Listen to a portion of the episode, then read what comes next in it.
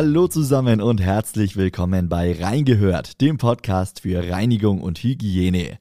Ich bin Max Hermannsdörfer und in diesem Podcast hört ihr immer donnerstags spannende Interviews rund um die Themen Gebäudereinigung, Gebäudedienstleistung und Gebäudemanagement. Dieser Podcast ist eine Produktion des Handwerkerradios mit Inhalten aus der Sendung Reingehört. Mitte November fand in München das Zukunftsforum Gebäudedienste mit mehr als 500 Teilnehmern statt. Ich war vor Ort und habe mit Experten und Unternehmern aus der Gebäudereinigung gesprochen. Heute hört ihr ein Interview mit Dr. Sebastian Pohl. Er ist Mitglied der Geschäftsleitung und Gesellschafter bei LCEE. E. Wir sprechen über Nachhaltigkeit in der Gebäudereinigung. Ich wünsche euch viel Spaß bei Reingehört.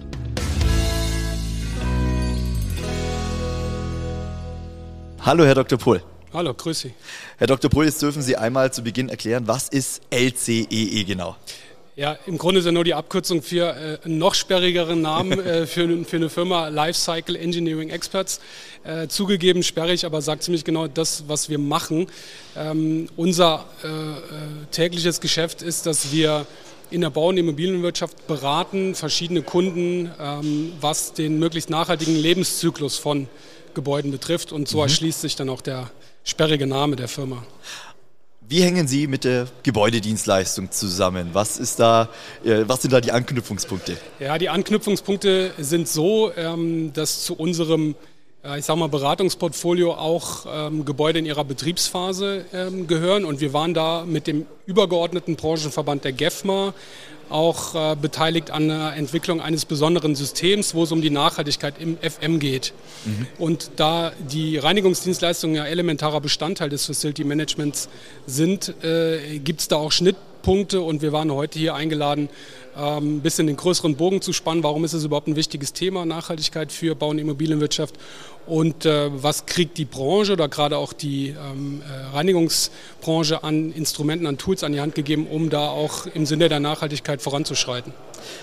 Sie haben einen Vortrag gehalten im Rahmen des Zukunftsforums Nachhaltig handeln in der Gebäudereinigung und das nachweisbar. Sie haben es gerade schon eingeleitet, äh, was, ähm, was GEFMA macht, ähm, welches Programm es da auch gibt. Beschreiben Sie mal, welche Möglichkeiten haben denn Gebäudedienstleister, um Nachhaltigkeit erstens ja, umzusetzen, aber dann auch letztendlich messbar zu machen? Ja, also ganz zentrales Element ist darin ähm, ein, ein Bewertungssystem. Das ist ein Kanon an verschiedenen Kriterien, nach denen bewertet werden soll, aber auch ein Kanon an Kriterien, nach denen ich handeln kann. Also es ist ganz bewusst nicht nur ein Bewertungssystem, sondern auch ein, ein Handlungsleitfaden. Da stehen ähm, alle äh, Dienstleistungen, die im Kontext FM stehen, stehen da drin, sind zu bewerten, sofern ähm, oder anzuwenden, sofern es die in einem Gebäude gibt.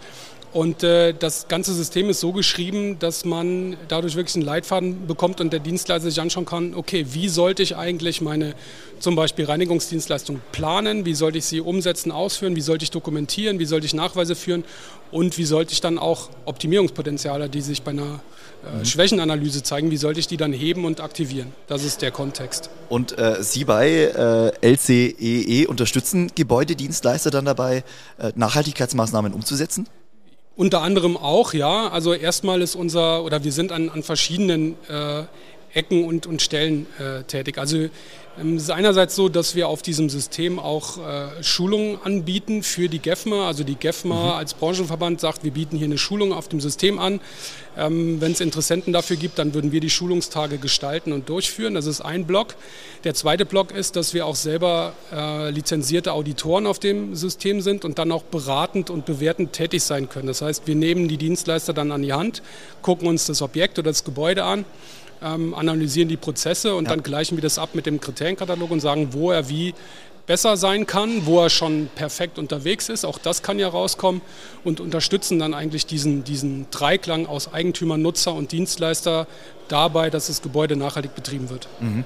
Lassen Sie uns auf dieses Programm von GEFMA eingehen. Es heißt Sustain FM. Ähm, wie unterscheidet sich dieses Programm ähm, zu verschiedenen anderen Zertifizierungsmaßnahmen, wenn es um Nachhaltigkeit geht? Ja, also ähm, viele kennen das Thema vor allem aus der Bewertung und Zertifizierung von großen Neubauprojekten. Also Hochhausentwicklung in Frankfurt oder äh, ein Anbau an einem Ministerium in Berlin. Das sind Objekte oder Projekte, die auch alle Nachhaltigkeitsbewertung äh, bekommen. Aber da mhm. geht es wirklich nur um das Projekt, um den Neubau oder die Sanierung. Ähm, die Systeme waren bisher oder bevor es das GEFMA-System gab, nicht dafür geeignet oder konnten es auch einfach nicht, die lange Betriebs- und Nutzungsphase von einem Gebäude abbilden. Und genau da, diese Lücke soll ja GEFMA Sustain FM oder die Richtlinie GEFMA 160 ja. Nachhaltigkeit im FM schließen, dass man eben nicht mehr, nicht mehr mit einer Prognose auf die 50, 60, 70 Jahre Nutzungsphase guckt, sondern dass man ähm, in regelmäßigen Abständen immer wieder bewertet und auch neu bewertet und dann die ganzen Veränderungen, die sich im Betrieb auch ergeben können, dass man die nachschärft sozusagen. Mhm. Was sind die zentralen Bestandteile dieses, äh, dieser GEFMA-Richtlinie von Sustain FM? Was spielt da alles mit?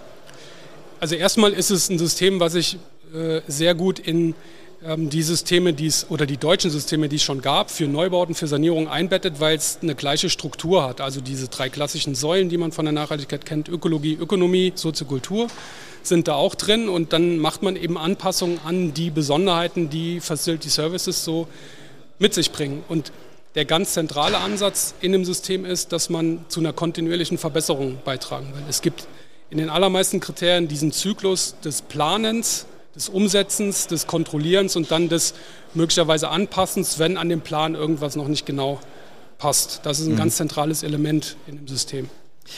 Abschließend, Herr Dr. Pohl, äh, Nachhaltigkeit ist in aller Munde in jeglichen Bereichen des Lebens. Ähm, brechen Sie es doch mal runter auf die Gebäudereinigung, auf die Gebäudedienstleistung, auf Facility Management. Wie wichtig ist da dieser Begriff? Wie wichtig ist dieses Mindset rund um Nachhaltigkeit? Also aus unserer Sicht, und das war auch immer die, äh, die Perspektive, die, die strategische Herangehensweise der GEFMA, eigentlich ähm, ein, ein Riesenhebel, der dahinter steckt, weil Sie müssen ja nur gucken, wie lange so ein Gebäude ähm, betrieben und genutzt wird. Wir reden über ein sehr, sehr langfristiges Investitionsgut, mehrere Jahrzehnte, vielleicht dann auch mit einer Umnutzung, dass aus dem Büro mal wieder ein Wohngebäude wird oder zurück. Und der Hebel ist einfach riesengroß. Und runtergebrochen auf die Reinigung wird es dann natürlich ein kleineres Scheibchen von dem Gesamtkonstrukt. Das äh, ist logischerweise so, aber auch da hat man ja Stellschrauben über die Geräte, die ich einsetze, ja. ähm, wie effizient die sind, über die Reinigungsmittel, wie umweltschonend oder eben nicht umweltschonend die sind, wie standardisiert meine Abläufe sind, damit ich auch wirklich das Ergebnis generiere, was der Kunde eigentlich haben will und das dann auch möglichst ressourcenschonend. Also da gibt es jede Menge Hebel, die man ansetzen kann. Und ähm, das sollte die Branche auch tatsächlich tun, weil die Schlüsselrolle für eine nachhaltige Entwicklung ist eigentlich unstrittig. Ähm, ob jetzt die Reinigungsdienstleister das Ruder alleine rumwerfen können, würde ich auch anzweifeln. Aber es ist ja auch ein Rädchen in einem größeren äh, Konstrukt und da müssen viele Akteure gemeinsam einfach vorangehen. Wo finden unsere Hörerinnen und Hörer mehr Informationen, wenn man sich zum Thema äh, GEFMA Sustain FM weiter informieren möchte? Also das System ist ja ähm, äh, gehostet sozusagen auf, vom, von der Systemträgerseite von der GEFMA selber als Verband. Ähm, die haben ja einen gut sortierten Internetauftritt auch, wo man die Systemunterlagen sich auch anschauen kann, wo es auch die Schulungsangebote ähm, zum Nachschauen äh, gibt. Und äh, über das zentrale Einfallstor des Verbands kriegt man da eigentlich alle Informationen, die man, die man fürs Erste erstmal braucht. Und dann wird sich das eine oder das andere noch ergeben können. Herr Dr. Pohl, vielen lieben Dank Ihnen für Ihre Zeit, für das Interview zum Thema Nachhaltigkeit in der Gebäudereinigung. Ich danke Ihnen ganz herzlich. Ich wünsche Ihnen alles Gute. Sehr gerne. Vielen Dank für die Einladung.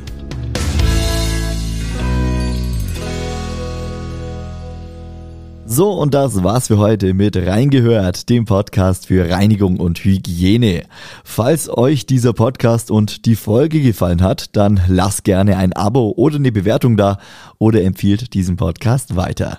Ich bedanke mich bei euch fürs Einschalten, wünsche euch alles Gute und wir hören uns dann nächste Woche wieder. Bis dann!